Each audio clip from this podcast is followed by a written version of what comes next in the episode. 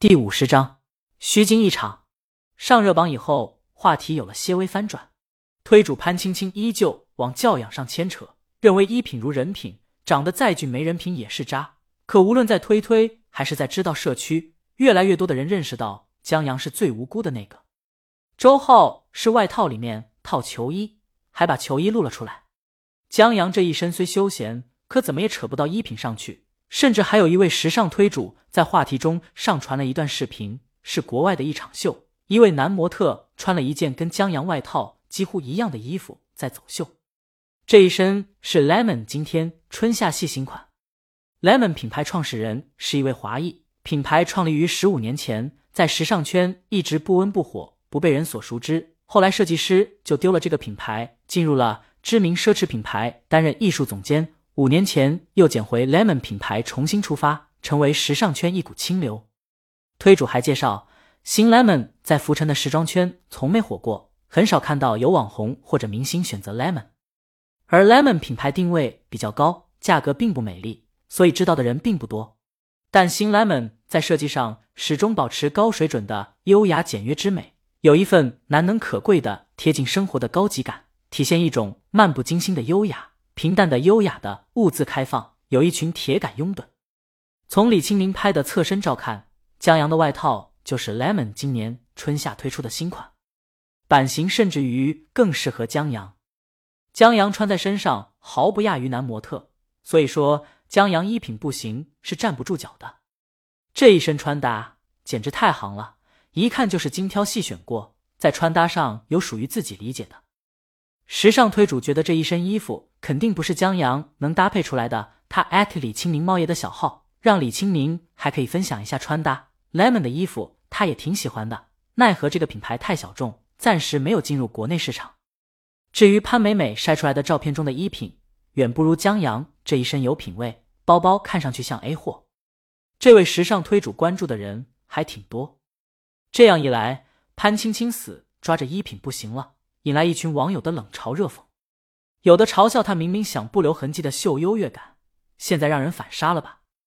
至于江阳，他想这时尚推主是周浩请来的水军吧？这太有范儿了，这得花不少钱的吧？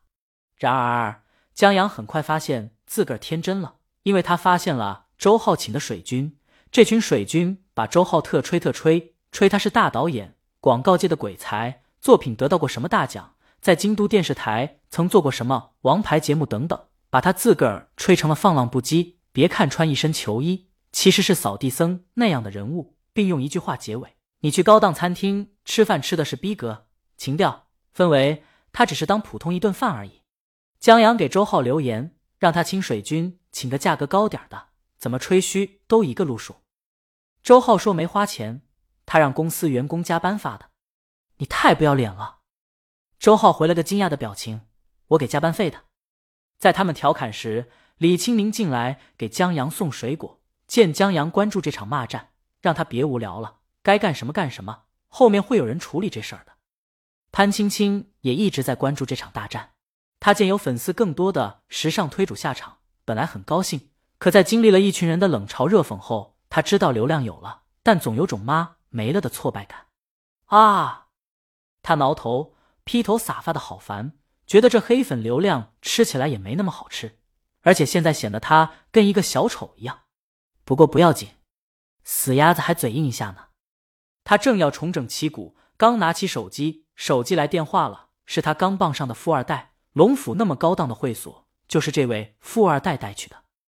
他忙接了电话：“喂，亲爱的，你他妈是不是有病？你管别人穿什么呢？”让你吃顿饭，你就觉得自个儿了不起？你就人上人，你就看不起人是不是？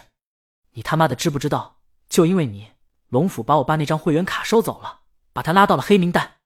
今天晚上，我爸跟客户在龙府约好的饭局泡汤了。我告诉你了，这几个亿的生意要是黄了，你别他妈想在圈子里混了。啪！对面挂了电话，潘青青一脸懵逼，他的富二代就这么飞走了。还痛骂他一顿，接着他见有人在他推推下转载了一个龙府官方号发布的推文，说很抱歉造成了这么大影响。龙府为方便服务业主，对着装并没有特殊要求，由此造成的误解深表歉意。餐厅都同意，潘青青所有的都站不住脚了。不过推文这些都不重要了，大不了删号跑路。最痛心的还是富二代那句让他在圈子里混不下去的话：“不要啊！”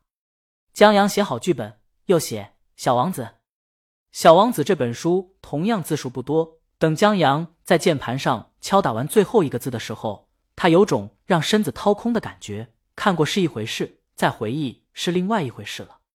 在一个字又一个字敲打的时候，就好像又一次经历了这个世界，见证了我对成长、大人、友情和爱情的理解，又洗礼了一遍。然而，当他敲打完最后一个字，刚打印出来，正要拿给李青宁看，李青宁告诉他，他亲戚来了。啊！江阳呆立在原地，所以这是虚惊一场。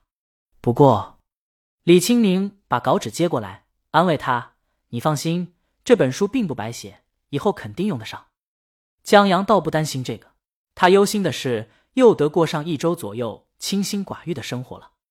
不过这一周也够江阳忙的。周一去了公司以后，江阳他们过了一遍方案，又让李亮把他的剧本润色了一下。周浩觉得这公益广告。创意是不错的，他们用一天时间写成了策划案，在第二天，俩人亲自去了一趟京都电视台。江阳本来是不想去的，但周浩硬拉着他去了，说是他认识庄梅，或许这层关系能有点作用呢。江阳说：“你太天真了，庄梅可不是那种能走后门的人，而且庄梅现人在外面，听说《向往的生活》已经开拍了。庄梅昨天晚上。”还打电话邀请李青宁去蘑菇屋做客呢，何况这公益广告是广告部门拍摄的，跟庄梅扯不上关系。周浩在京都电视台轻车熟路，江阳却是头次到京都电视台。这电视台有点旧，听周浩说新电视台在建了，不过这电视台里面装修还是不错的，不说时尚，至少看起来有一种复古的美。本章完。